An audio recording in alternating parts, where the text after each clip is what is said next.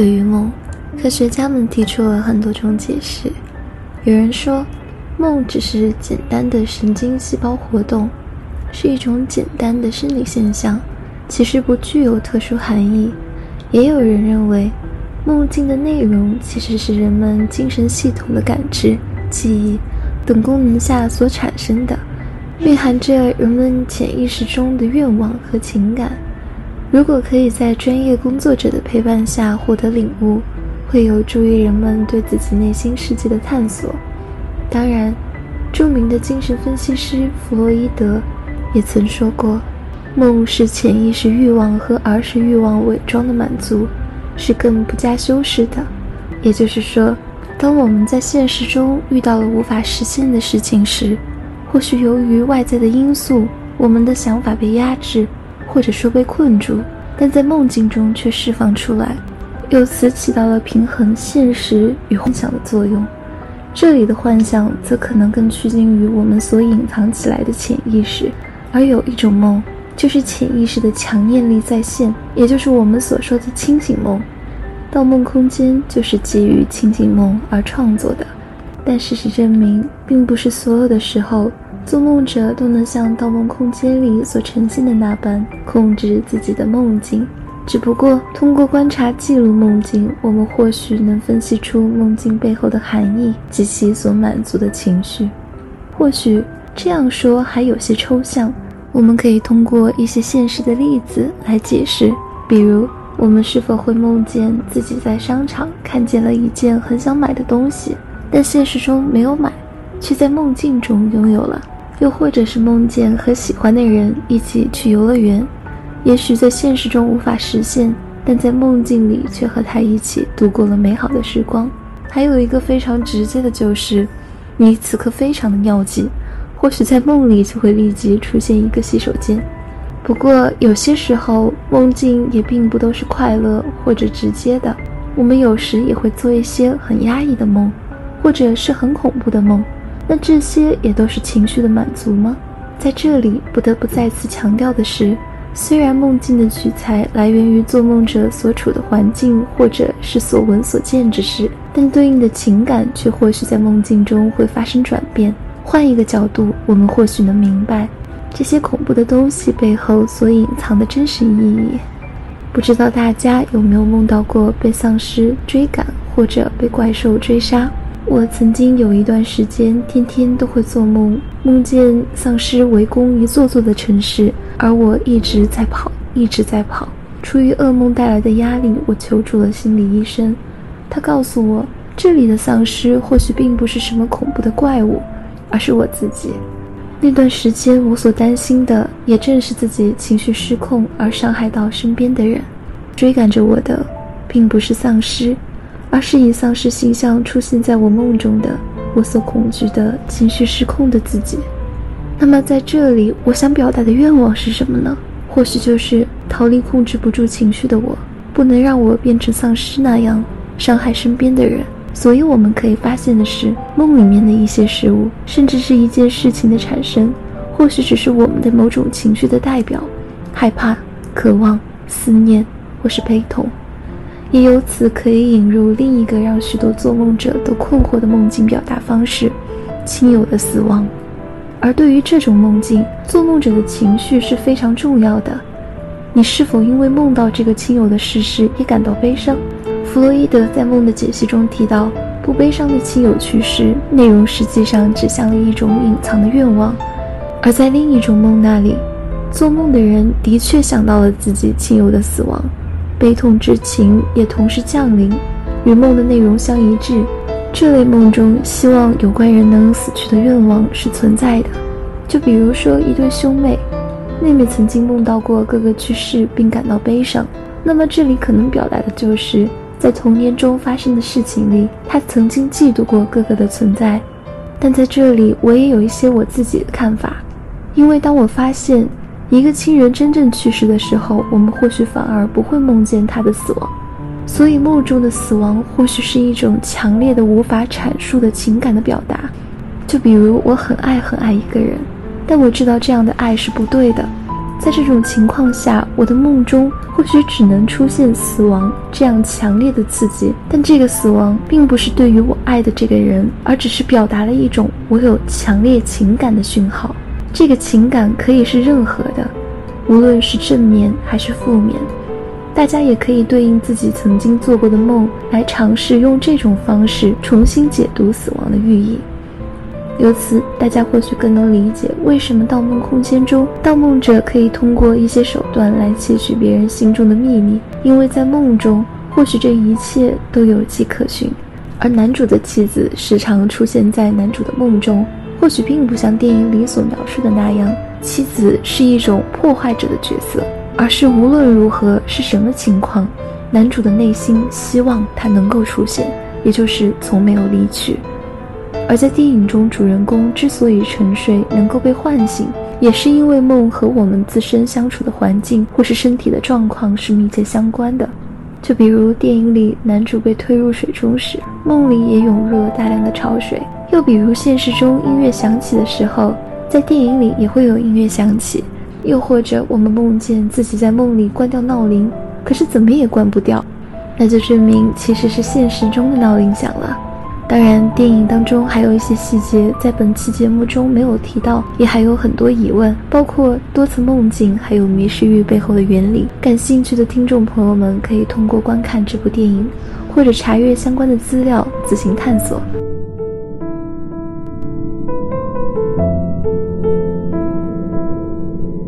在这期节目中，我也收集到了一些大家做的梦，大家可以和做梦者一起尝试走入他们的梦境。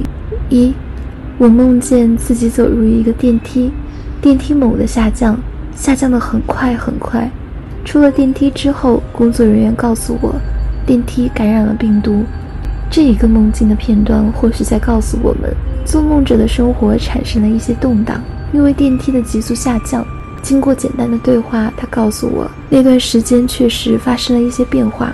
他的生活环境发生了改变，而在那段时间，他也常常做梦。但在之后的有一天，他身边有个女孩打算跳江，他忽然联系起来电梯的下降和外婆的去世，因为外婆在现实中最后选择的是跳楼自杀，这个也对他的心理带来了冲击。所以这个动荡是由下降的行为所表达的，反映的其实是他内心的情况。二，我梦到我一直在等朋友，却没有等到。然后又去到了加州那块的海边，虽然我从来没有去过加州，浪突然来了，然后疯狂朝岸边游泳。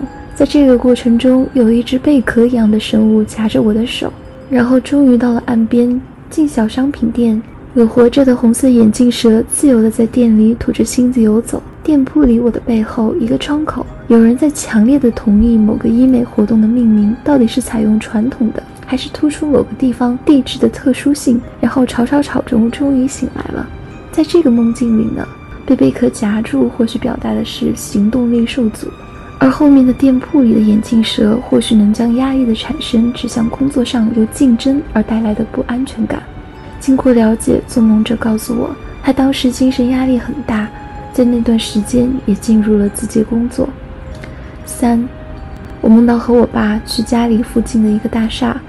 然后我爸说要上厕所，我就一个人在大厦里逛，看到一个金光闪闪很厉害的门就进去了，然后发现里面特别黑，走了几步发现后面没有门了，然后脚下走的是独木桥，我就硬着头皮往前走，能看到桥下边黑不拉几的，好像有什么东西浮在空中，然后走了很久吧，发现对面有个小男孩走过来，手里抱着一堆玩偶，我和他撞上了，谁也过不去，他就扔了一个玩偶下去。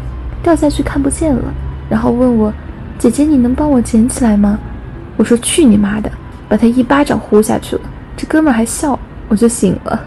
独木桥可能表达的是做梦者的一个状态，他在一个人面对一个或许他也不太了解的事情，并且让他害怕。抱着玩偶的小男孩可能将这个未知的事物指向了病痛，并且他想将这个病扇走。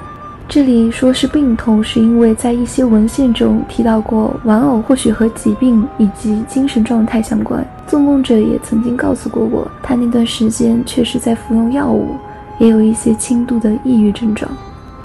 接下来的几个梦是我以前记录的，我将不再自行解读，大家可以尝试着去想一想这些梦所传递的信息。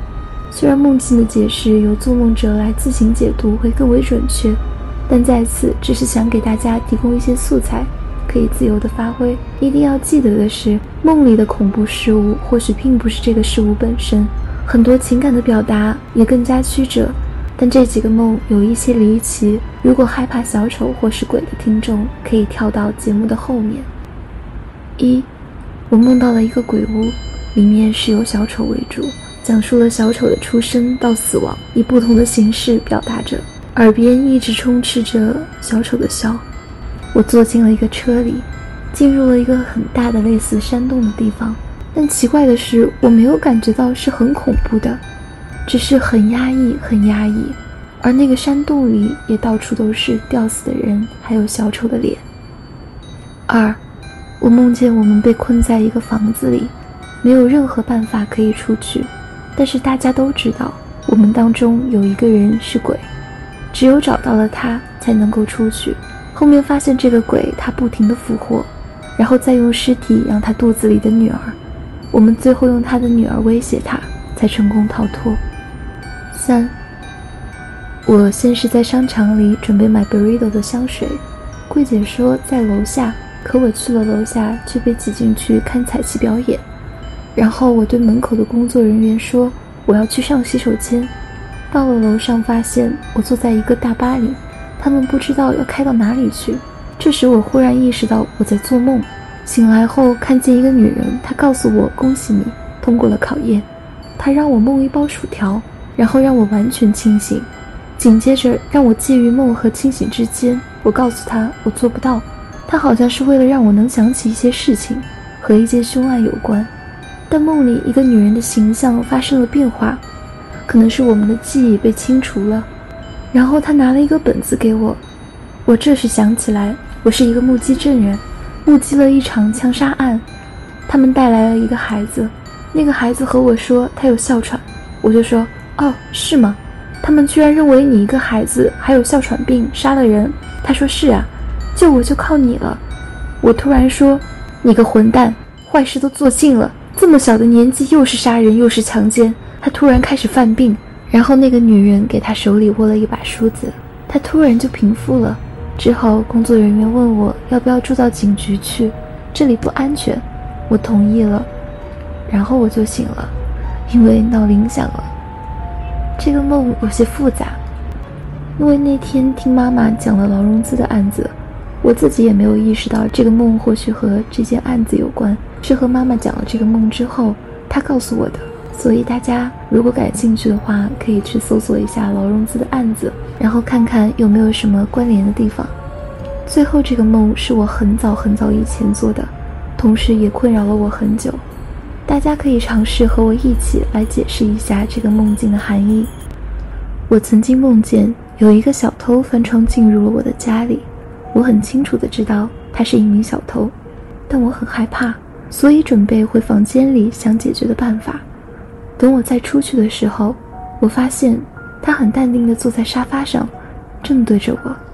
我听见他对我说：“我们都知道，这是在你的梦里，但现在，你该醒过来了。”